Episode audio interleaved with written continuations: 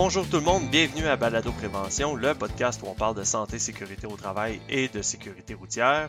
Je m'appelle Samuel et je suis conseiller en prévention chez Via Prévention. Euh, ce mois-ci, pour l'épisode de Balado Prévention, je m'entretiens avec Camille Blouin. Elle a fait euh, son mémoire de maîtrise, en fait, a été publié euh, à l'été 2021 euh, sur la santé mentale chez les camionneurs et j'ai communiqué avec elle en fait pour le recevoir au podcast et elle a gentiment accepté.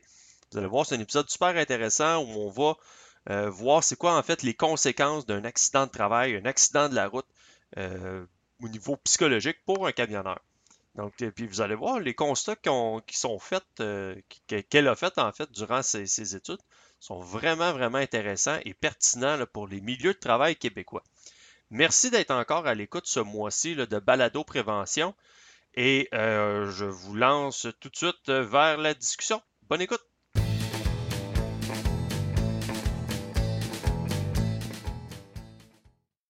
Camille Blouin, merci beaucoup d'être euh, présente à mon podcast Balado Prévention.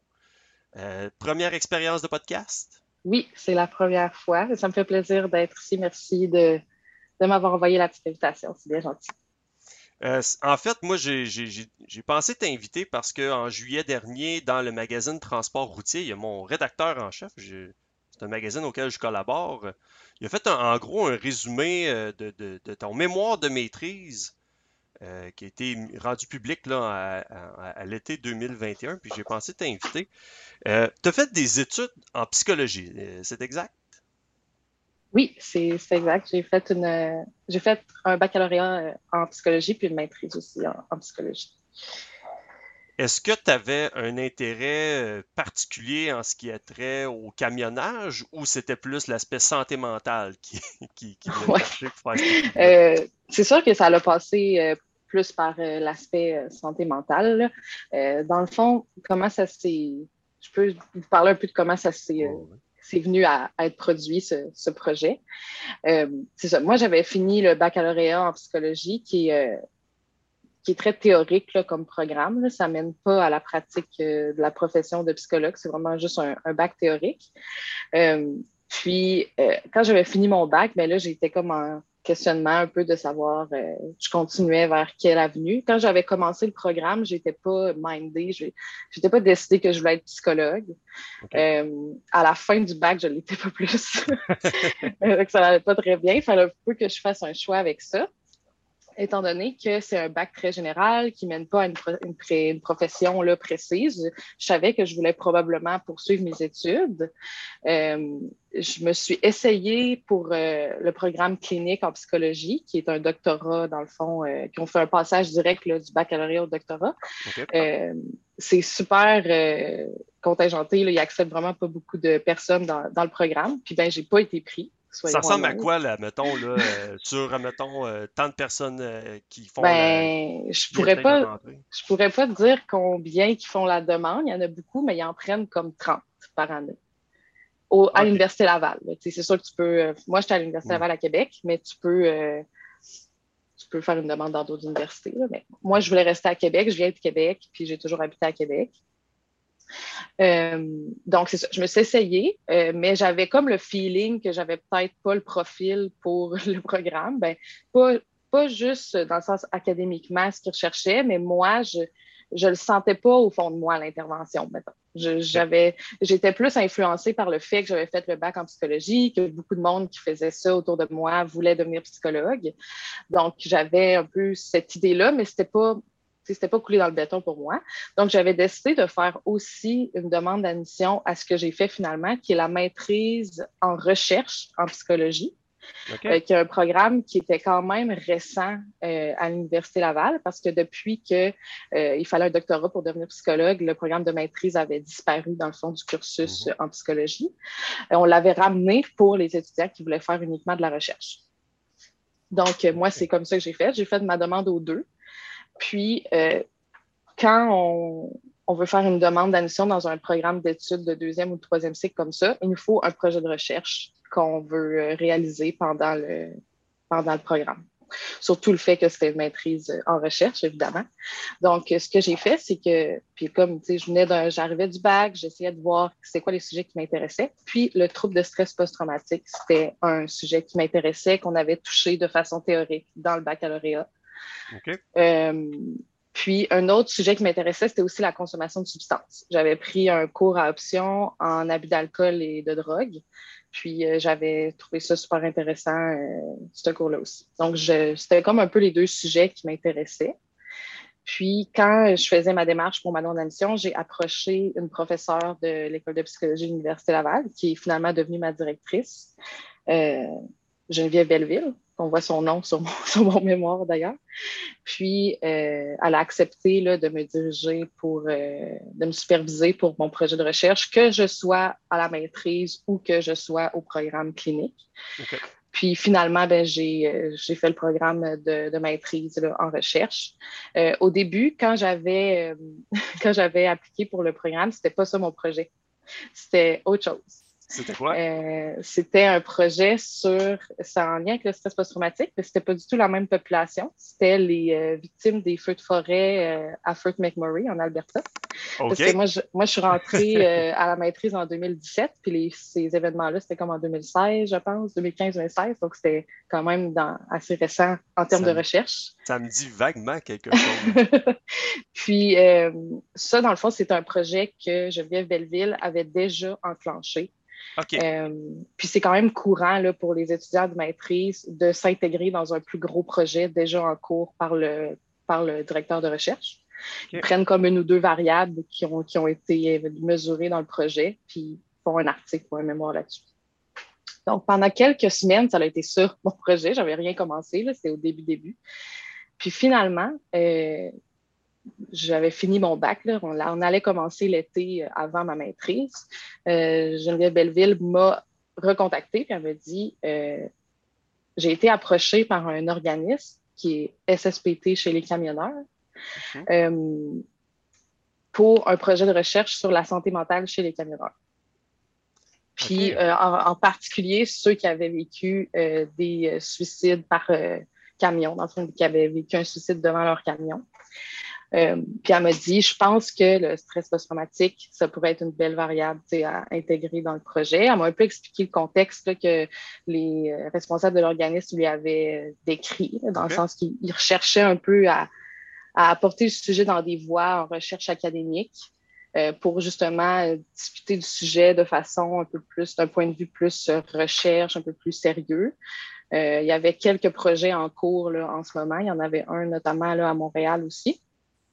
Puis, euh, elle m'a dit, si ça tente de faire ça, ça va, ça comme faire un peu différent parce qu'elle elle avait déjà plusieurs étudiants qui travaillaient sur son autre projet des, feux de forêt.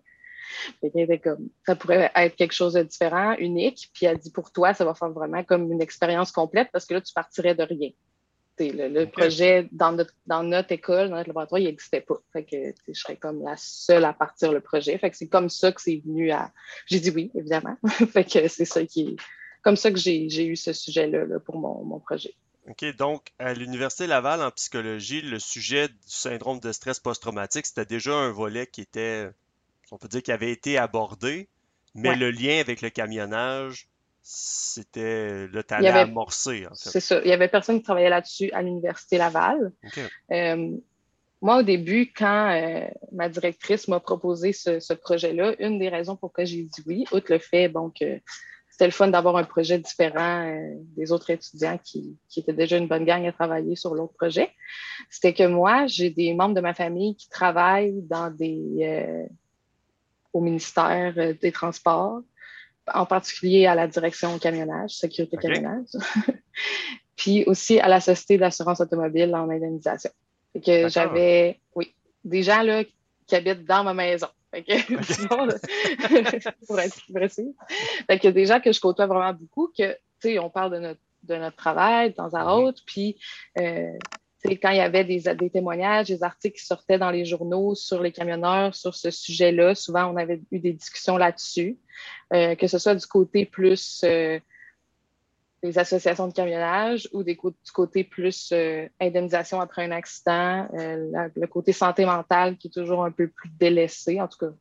voilà plusieurs années, peut-être plus. Fait que moi, ça m'a comme sonné une cloche. J'ai fait, ah, mais j'ai déjà entendu parler de, de, cette problématique-là, si tu veux. Euh, donc, ça m'a comme donné le petit coup de plus là, pour dire, ah, ben, ça me tente de travailler sur ce sujet-là. Puis là, j'ai, je, spoiler, j'ai lu le, ton mémoire au complet, là, avant, qu'on se rencontre là, dans, dans cet enregistrement-là. Ouais.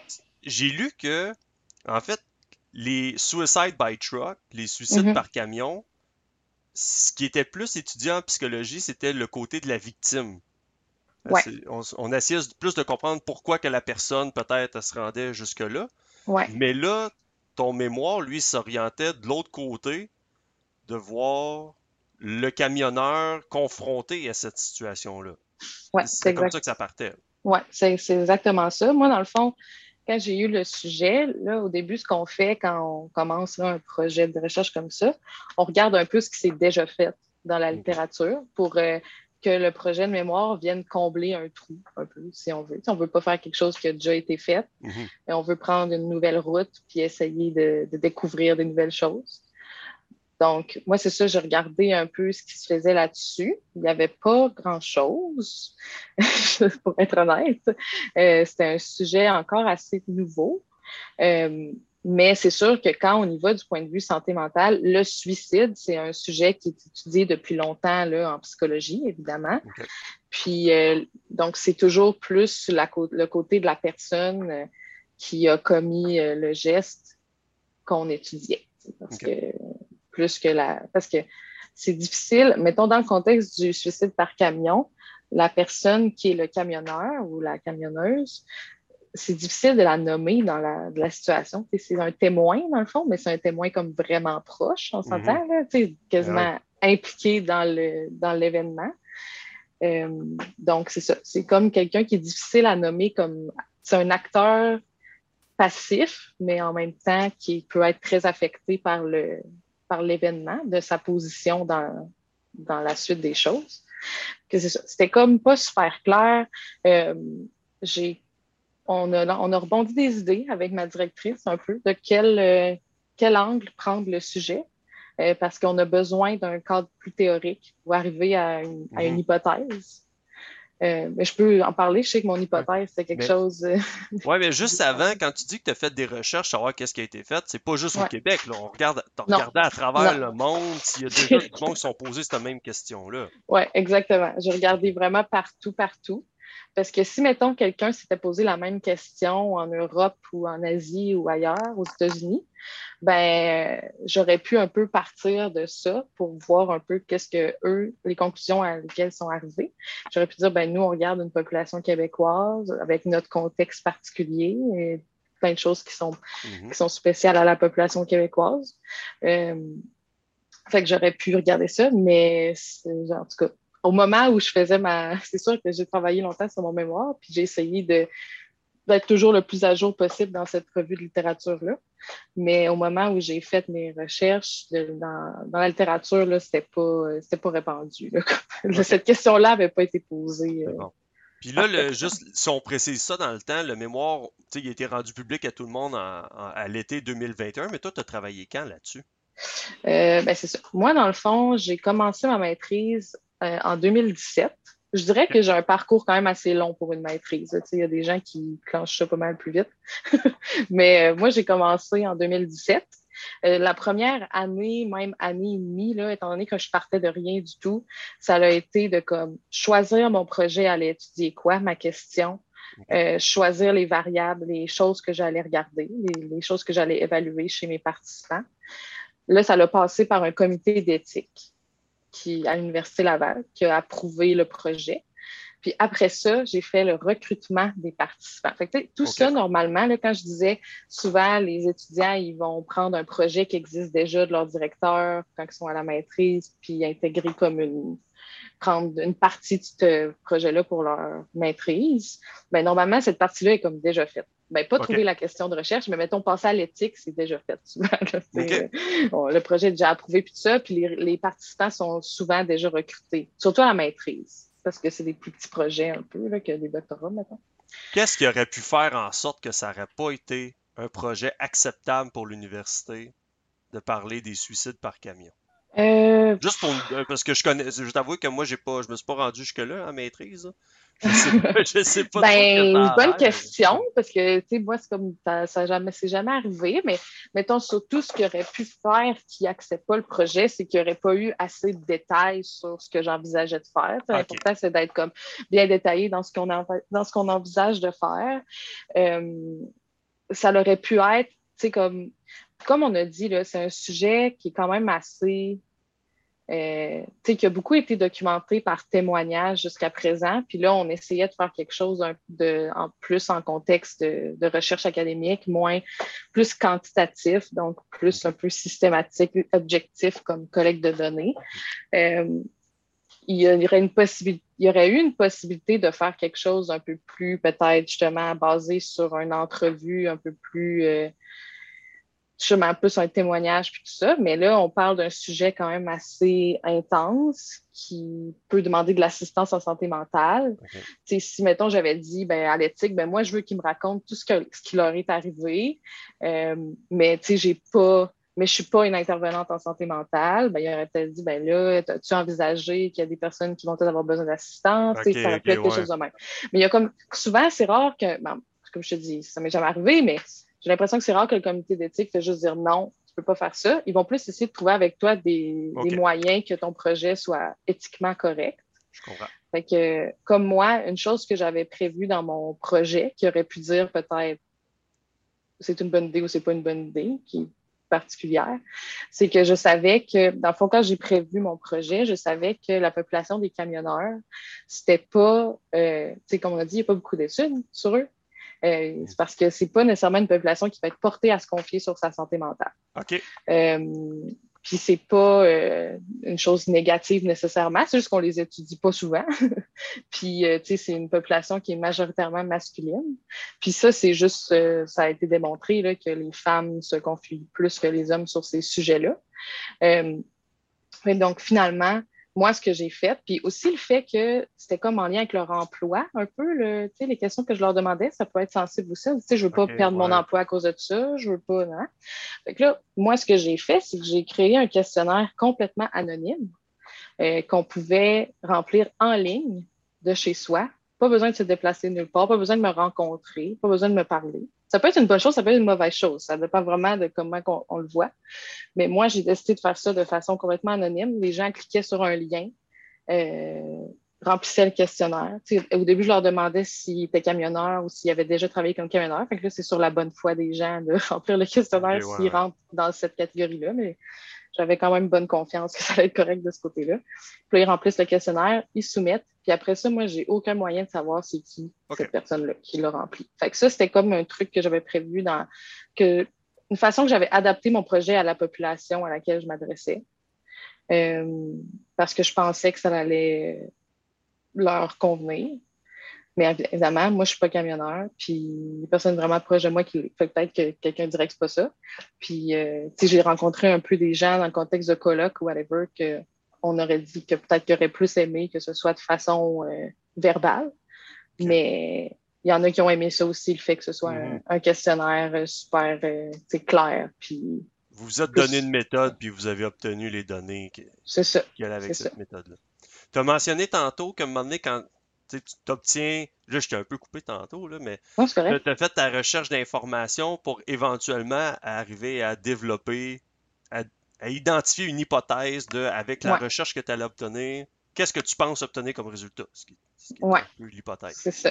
Donc, quelle a été la tienne?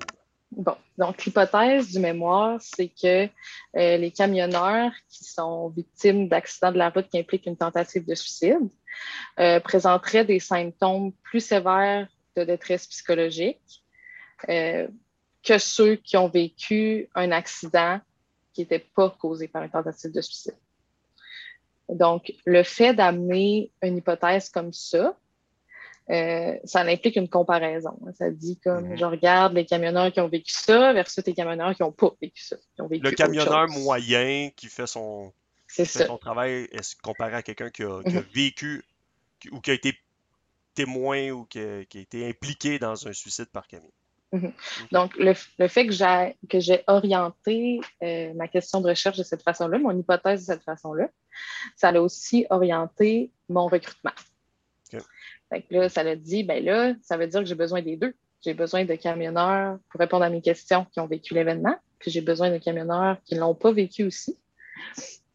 Donc, ça, finalement, après euh, avoir choisi ma question, avoir passé par l'éthique, la troisième étape, c'était de faire le recrutement euh, que j'ai fait par euh, majoritairement réseaux sociaux, je dirais. Dans le fond, comme j'ai dit au début, c'était un organisme qui, m'avait approché mhm. pour, euh, pour le projet. Donc, eux m'ont grandement aidé pour, pour le recrutement. Comme étant pas du domaine du camionnage, moi-même, j'avais comme pas vraiment de porte d'entrée. Mon réseau était limité à ce moment-là. C'est ça. Donc, ce que j'ai fait, c'est que elle, euh, la personne qui s'occupait de l'organisme, avait une page Facebook. Elle avait un contact avec euh, une autre page Facebook, euh, ben, Truck Stop Québec, qui est quand même une grosse page mm-hmm. Facebook de, camionnage. Donc, j'ai fait du recrutement sur ces deux pages-là en majorité, en me disant, sur la page Truck Stop Québec, je vais avoir un peu plus une population générale de camionneurs, donc un peu tout le monde qui est intéressé à ça ou qui est camionneur.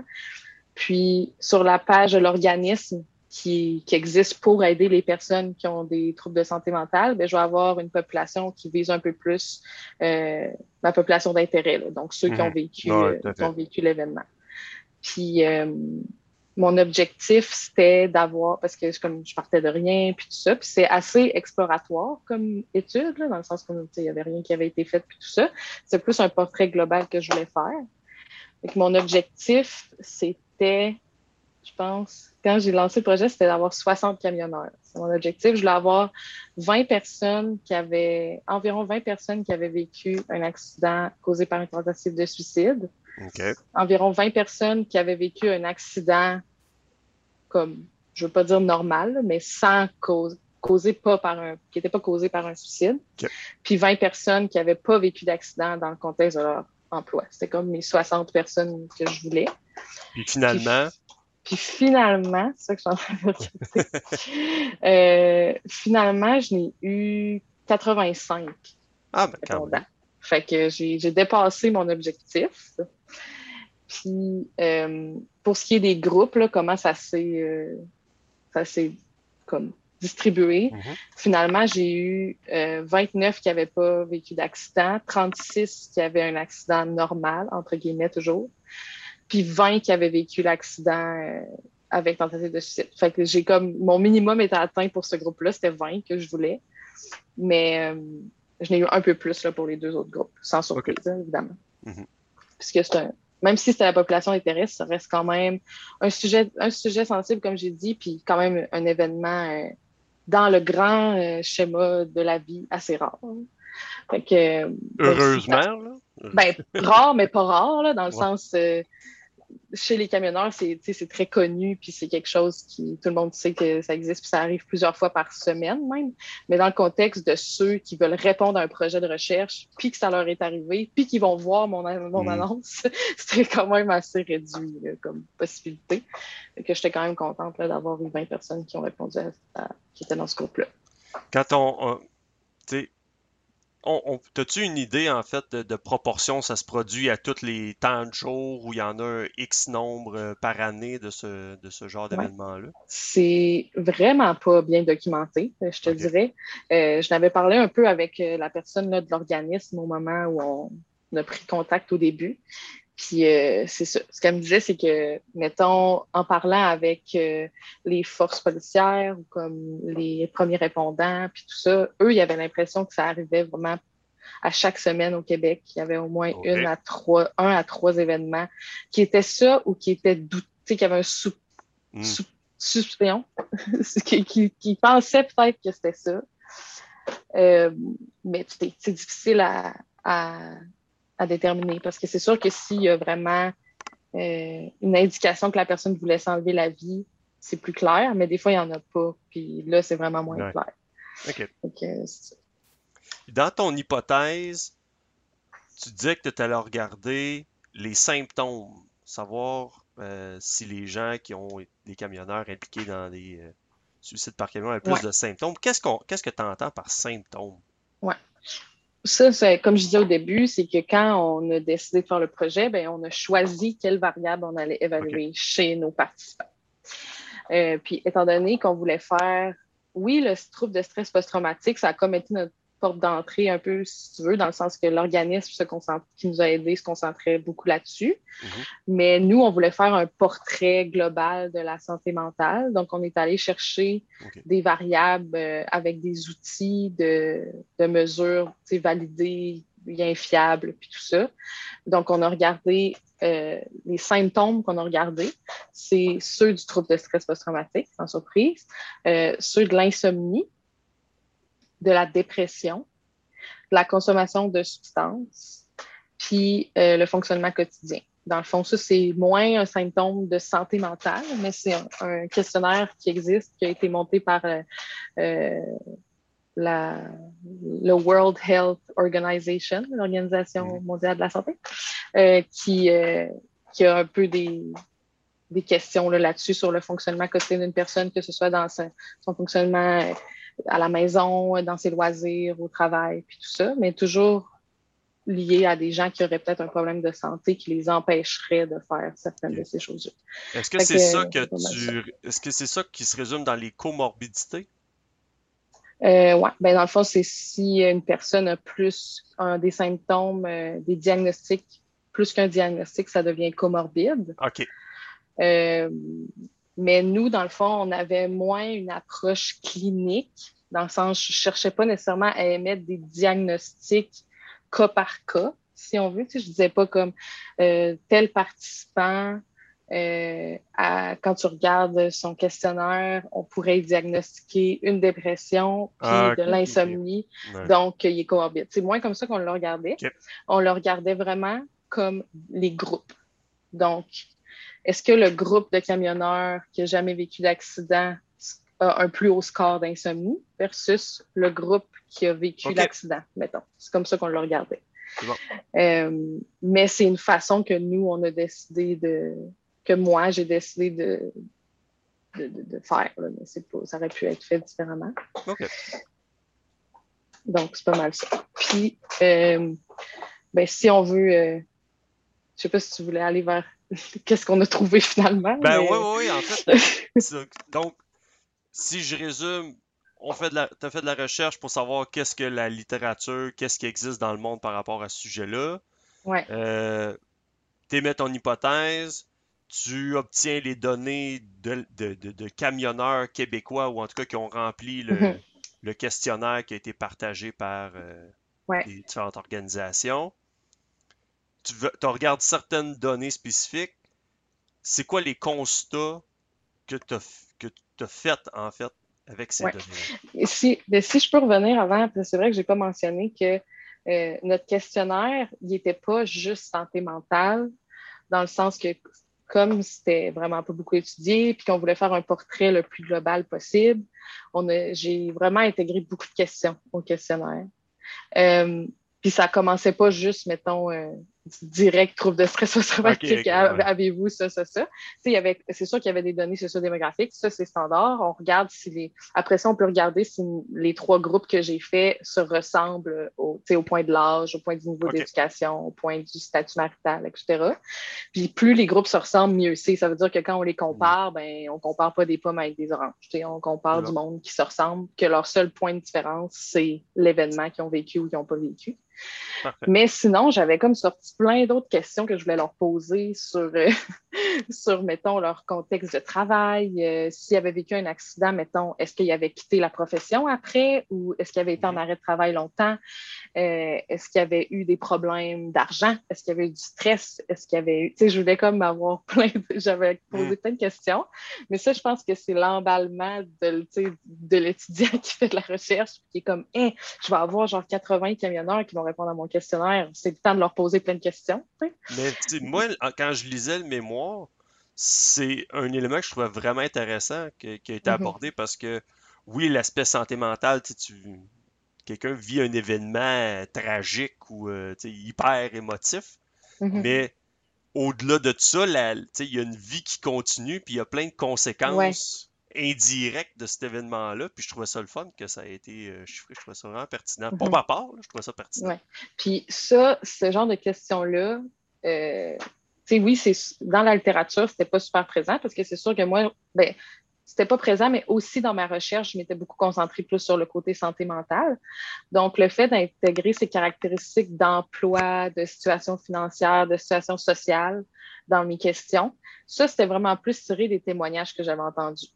Euh, dans le sens des gens qui avaient vécu ça, qui avaient eu un problème de santé mentale, mettons un trouble de stress traumatique qui s'était développé après l'accident, puis qu'après ça, il y avait eu des difficultés familiales ou des difficultés financières à cause de difficultés de reprendre le travail ou euh, l'indemnisation avec euh, l'assurance était compliqué ou tout ça. Mhm. C'est comme des facteurs de plus qui mettent un poids à quelqu'un.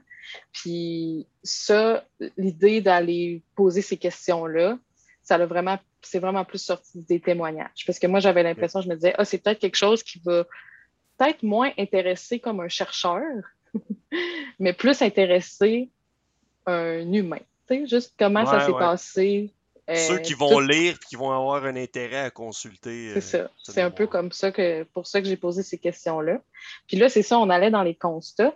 Euh, les constats, ben, tu as lu le, lu le mémoire, là, fait que je sais pas si ça t'a marqué, mais j'avais pas, malgré tous mes efforts de, recrutement puis de, de, toutes mes variables que j'ai que j'ai abordées, il n'y avait pas beaucoup de différence entre mes groupes, finalement. Entre ceux qui avaient vécu l'accident euh, de suicide, puis ceux qui n'avaient pas vécu l'accident ou qui avaient vécu un autre type d'accident. Dans le fond, la, la seule variable qui s'est avérée euh, avoir une grande différence entre les groupes, c'était un des, des symptômes caractéristiques du trouble de stress post-traumatique, qui est les souvenirs envahissants, ou qui sont aussi appelés euh, les symptômes envahissants ou les symptômes intrusifs, euh, qui sont, mettons, avoir des souvenirs comme répétitifs de façon involontaire de l'événement ou des rêves liés à l'événement, euh, des flashbacks qu'on appelle, nous autres, des réactions dissociatives, mais des flashbacks euh, de vraiment se sentir comme si on était au moment de l'événement. Exactement. Euh, être, le fait d'être exposé à des indices qui rappellent l'événement, que ce soit externe, mettons, dans le contexte, ça pourrait être retourner au même endroit où l'accident s'est produit ou réembarquer dans le camion où on était quand l'accident s'est produit. Euh, qui causent de la détresse ou euh, des réactions physiologiques. Fait que ça, c'est ce qu'on appelle les symptômes envahissants. Ça, il y avait une différence, mais c'était pas, évidemment, c'était pas entre nécessairement les gens qui avaient vécu l'accident avec suicide et les autres. C'était plus entre ceux qui avaient vécu un accident tout court et ceux qui n'avaient pas vécu l'accident. Donc, moi, ce que ça m'a mis euh, à me questionner, c'est est-ce que c'est le fait d'avoir vécu un accident en contexte de camionnage, qui est assez marquant pour provoquer des symptômes comme ça, qui est important, et non autant le contexte de l'accident, dans le fond, sur lequel nous, on s'était beaucoup plus penchés dans le mhm. projet finalement. Euh, donc, ça, c'était significatif entre ces deux groupes-là. Sinon, en général, les groupes se ressemblaient pour les autres choses qu'on a évaluées, c'est-à-dire l'insomnie, la dépression, puis le fonctionnement, puis d'autres symptômes de stress post-traumatique euh, qu'on a aussi euh, évalués, comme euh, l'évitement, puis des choses comme ça. Mais ce projet-là, comme je dis à plusieurs reprises, c'était super exploratoire. On a essayé plein d'affaires, on a juste mis plein de questions parce qu'on se disait on n'est pas, on n'a pas beaucoup d'informations là-dessus. Là, j'ai l'impression que ça peut servir d'un bon point de départ. Si on veut, hmm. ce ne sera pas moi, parce que j'ai terminé ma maîtrise, mais si quelqu'un décidait qu'il faisait un autre projet de recherche sur la santé mentale des camionneurs, euh, ça sera un beau point de départ pour savoir euh, qu'est-ce que moins bien, euh, qu'on a moins bien fait, qu'on pourrait refaire d'une autre façon. Mais même si c'est pas super significatif sur toute la ligne, ça montre que les scores obtenus montrent quand même qu'il y avait de la détresse chez les camionneurs. C'est mhm. juste qu'ils n'étaient pas, ils se, se, différenciaient pas beaucoup entre eux selon s'ils avaient vécu un accident ou pas.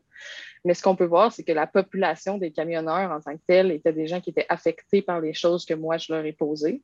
Les scores étaient quand même élevés, les seuils aussi, puis que finalement, c'est peut-être juste pas le contexte de la tentative qui a eu une influence, mm-hmm. ultimement.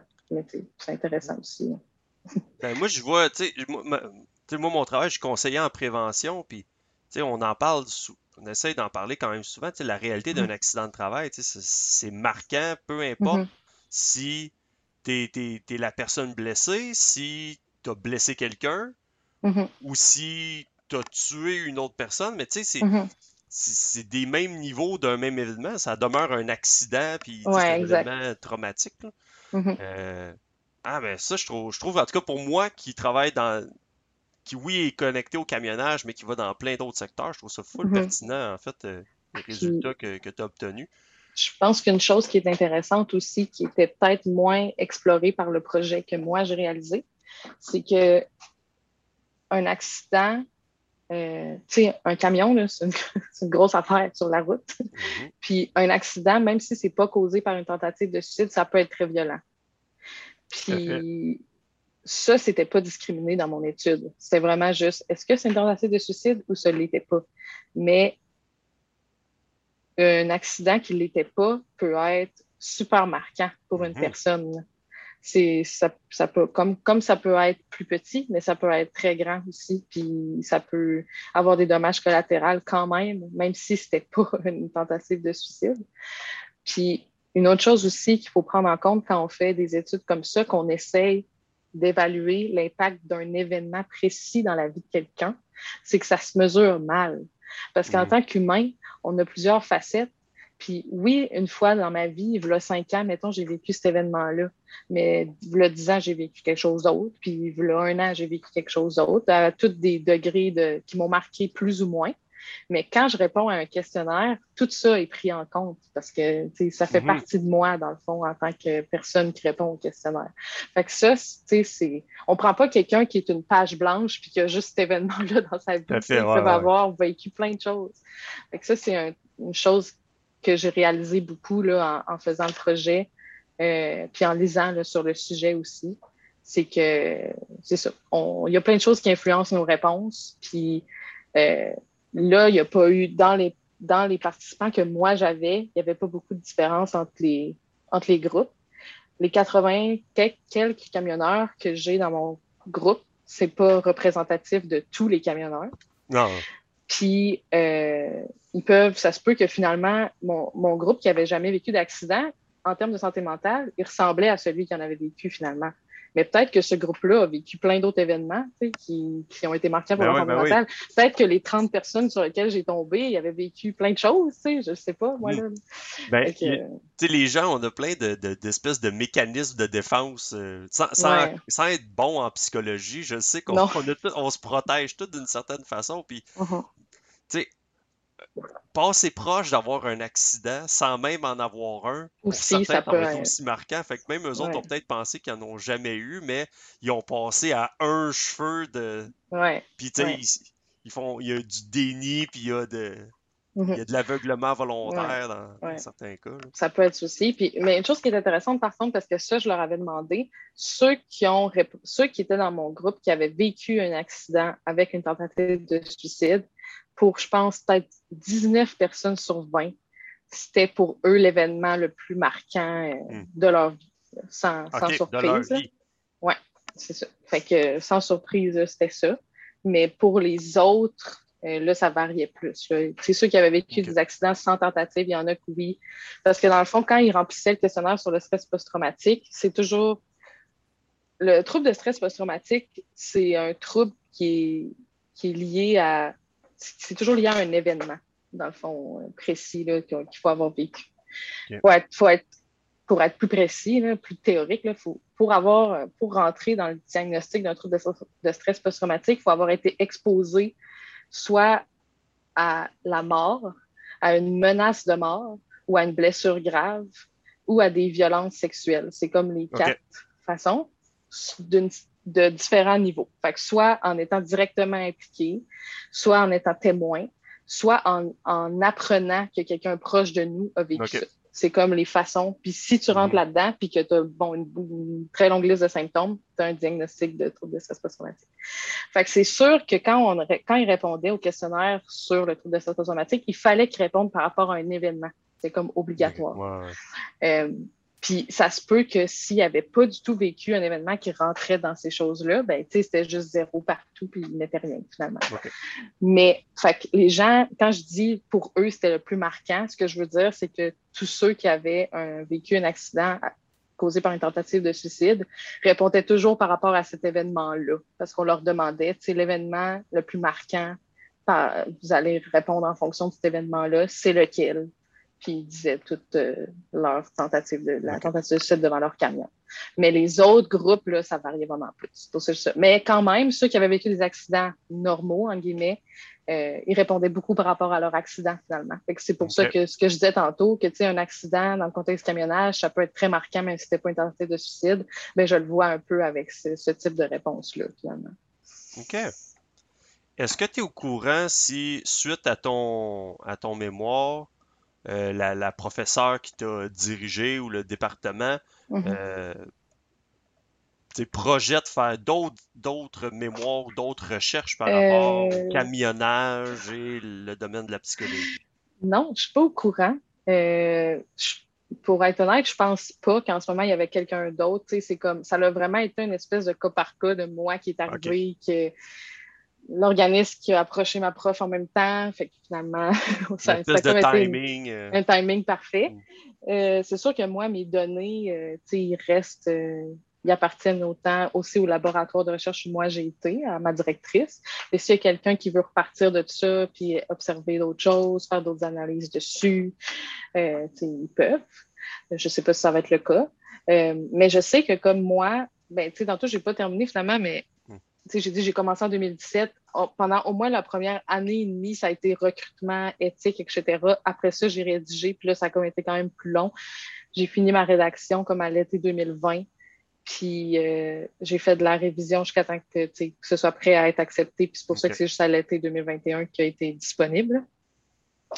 Euh, mais mais je savais que pendant tout ce temps-là, que moi, je travaillais sur mon, petit mémoire dans mon coin, il y avait un projet qui se faisait à Montréal euh, avec des psychoéducateurs.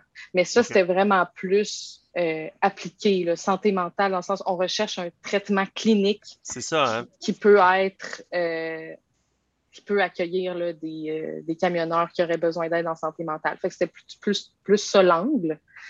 Euh, je me souviens avoir, je sais pas, j'ai rencontré quelqu'un où j'ai lu là-dessus, mais c'est ça, c'était plus dans le protocole d'intervention. Euh, oui, exactement. C'est exactement ça. Puis ça, c'est vraiment génial parce que, ultimement, mettons, l'organisme SSPT chez les camionneurs qui, avait approché ma directrice, puis qui, qui m'a aidé pour le recrutement, puis tout ça, l'objectif de leur organisme, c'est ça. Qu'il existe un protocole d'intervention pour les camionneurs. Fait que ça, c'était comme une vraiment façon concrète d'arriver à leur objectif, puis tout ça, au moins un de leurs objectifs moi, mettons, mon projet reste plus dans le théorique, reste plus dans la sensibilisation, euh, un peu euh, creusé dans ce sujet-là qui est méconnu. Mais ce projet-là, là, en psychoéducation, je dis toujours à Montréal parce qu'on dirait que je veux pas dire la mauvaise université, puis il y a beaucoup d'universités à Montréal, à Montréal. Mais me semble que c'est l'UCAM. euh, c'est sûr, eux autres, c'est super concret là, comme projet. C'est vraiment plus une clinique euh, très, très appliquée. Ben, Mais on euh, faisait comme nous deux en même temps, on était là-dessus.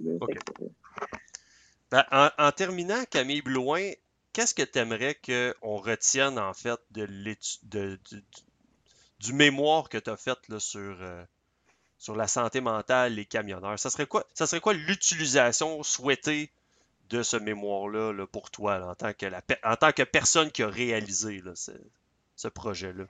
Euh, ben, c'est sûr que moi, j'aimerais ça que ça nous donne un peu euh, l'inspiration pour étudier des populations qui sont peut-être moins étudiées. Mais tu sais, pas étudier, ça sonne un peu bizarre, étudier une population, ça sonne très froid. Mais je veux dire, des fois, il y a des personnes qui sont qui crient à l'aide, si on veut, mm. dans, un, dans une situation. Puis on leur accorde pas le temps de, mais c'est de, vraiment comprendre un peu ce qu'ils ont vécu. Moi, c'est comme ça que je le voyais. Puis le projet, je pense que c'est une belle ouverture vers ça. Puis je veux dire, c'est sûr que les changements, ça passe par les projets comme ça même si c'est pas comme une révolution, mon projet de recherche, c'est quand même euh, un pas, je pense, vers un changement, vers une ouverture, vers un sujet qui n'avait pas été beaucoup étudié avant. Fait que je pense que c'est surtout ça que je veux qu'on retienne, plus que genre, plus que dire ah, ce symptôme-là est important, donc il faut le traiter. je sais hmm. qu'il y a déjà des gens qui s'occupent de ça, d'établir un protocole clinique, puis c'est vraiment génial. Fait que je pense que ce projet-là pourrait plus prendre cette, euh, cette fonction-là, de dire euh, que ça vaut la peine d'être étudié quand il y a des événements traumatiques qui se produisent de façon répétée à quelque part, que ça, que ça vaut la peine d'aller voir ce qui se passe pour toutes les personnes impliquées qu'on disait au début, des fois, les victimes, c'est peut-être un peu plus. Le camionneur, c'est aussi une victime dans cette situation-là, selon moi. Puis, il faut prendre le temps. Il y en a qui vont continuer leur vie, ça va bien aller, mais il y en a d'autres qui vont être un peu plus affectés par ça. Donc, je pense que ça vaut la peine, ce genre de travaux-là, de, de mettre un peu de lumière là, sur les sujets comme ça. Si ça l'a au moins servi à ça, moi, je suis, moi, je suis contente. Ben, je pense que oui, puis moi, je vais m'assurer de mon côté que ce soit relayé le plus possible. Puis ce podcast-là euh, va demeurer dans l'éternité de l'Internet. Ah, c'est super. Camille, merci beaucoup d'avoir été là. C'est super apprécié. Plaisir. Bye bye.